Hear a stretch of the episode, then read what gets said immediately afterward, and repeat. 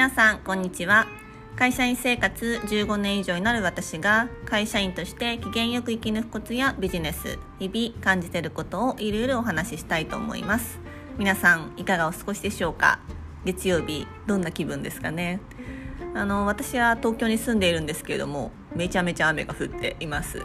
まだちょっと梅雨入りしていないようですけれども、まあ、いよいよかなっていうような感じですね。あの私ここ数日台湾のことに思いを馳せすぎて あのポッドキャストで言ったりインスタグラムでこう言いまくっていたらあのそれポッドキャストを聞いてくださった方からこう台湾のことを詳しく解説しているラジオを教えてくださったりあの昨日はですねなんかやっぱり台湾のことが目についちゃって あの昨日台湾料理を食べるっていう、えー、台湾三昧の週末でした。あの豚肉を使ったルーローハンではなかったんですけど、うん、鶏肉？なんかルーローハンの鶏肉版みたいなものを食べました、うん、なのでやっぱりこう発信すると、うん、情報が集まってくるしやっぱ自分自身もこう脳みそで意識しているからかやっぱこう目に入るんですよね、うん、なのでこう発信って改めてこう面白いなと思って、えー、この週末過ごしていました。で今日のテーマはですねちょっとビジネス面のことをお伝えしたいなと思いまして今日のテーマはシェアサイクル使ったことありますか？です。あの、週末、えー、ちょっとあの海辺に行きましてあの、ちょっとその駅から海辺まで距離があったので、えシェアサイクルを借りたんですね。まあ借りたって言いながら私は借りてなくてあの友達が全部やってくれたんですけどであの私は昨日はその大チャリっていうあの東京とか神奈川とか埼玉を中心に展開する、まあ、シェアサイクルのサービスを借りました。でなので私は実は登録していなくてその大チャリっていうサービスはあの友達に登録してもらってなんか1アカウントで何台もこう複数台借りられるっていう、えー、シェアサイクルの、えー、ビジネスです。で、えーと、その大チャリっていうところは15分で70円。でそこから何何時間使っても最大1000円ということであの私は昨日は1000円、えー、ということで、えー、終わりました。でちょっとこれを話すにあたってその1000円払ってないと思ってすいません後で払います。でなのでこれクレジット決済なのでその登録をしてくれた人が、えー、クレジットカード登録をしてクレジットカード決済っていう仕組みなんですね。でそいつかそのシェアリングサービスって使ってみたいなと思っていながらちょっと全然機会がなかったので昨日ちょっと使ってみて、うん、めちゃめちゃ便利でしたね。しかもあのその大チャリは電動アシストだったのであの私電動自転車乗ったの多分初めてだと思うんですけど、まあ、なんか電動自転車自体は結構重たいんですね。でもこのアシストが半端なくてすごいワンってこうアシストしてくれるので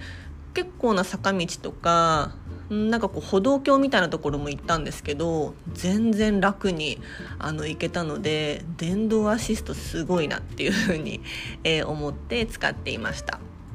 でこう今シェアサイクルシェアサイクルって私お伝えしてるんですけどレンタサイクルとシェアサイクルって違うんですね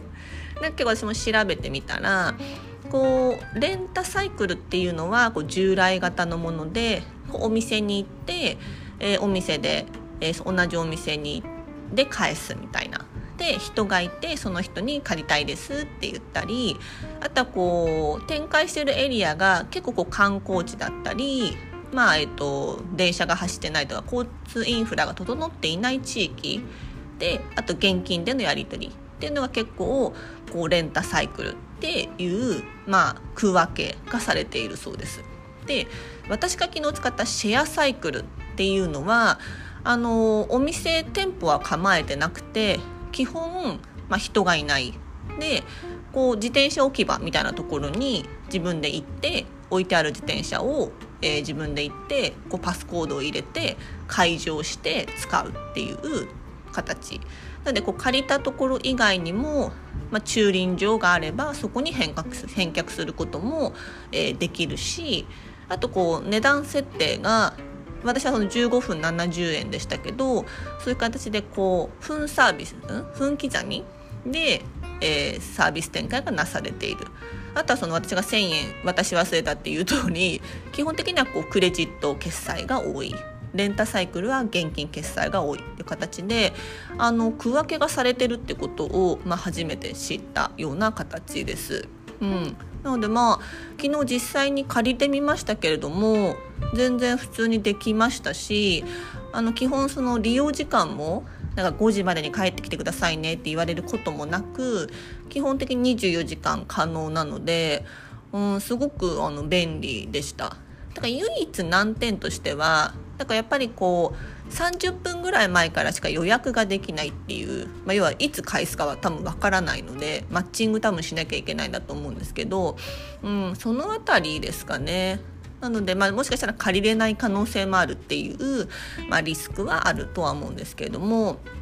なのでこうレンタサイクルっていう区分けとシェアサイクルっていう区分けがあるってことを、えー、さっき初めて知りました。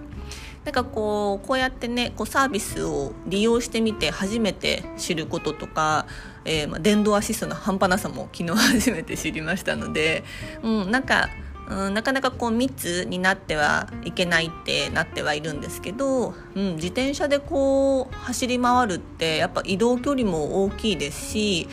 うん、なんかすごく風に乗って気持ちよかったので、うん、あの自転車っていいなって昨日乗って改めて思いました。はい。皆さんどんな週末を迎えられましたでしょうか？今日はですねちょっとビジネス面でお話をしました。シェアサイクルってご存知ですか？よかったら、まあ、ぜひ使ってみるといろいろ見えると思うので、えー、皆さんも使ってみていただければなと思います。はい。今日月曜日ですね。今日から1週間始まる方多いと思いますけれども、まあ、元気に楽しくいければなと思います。はい。今日もお聴きいただきありがとうございました。では。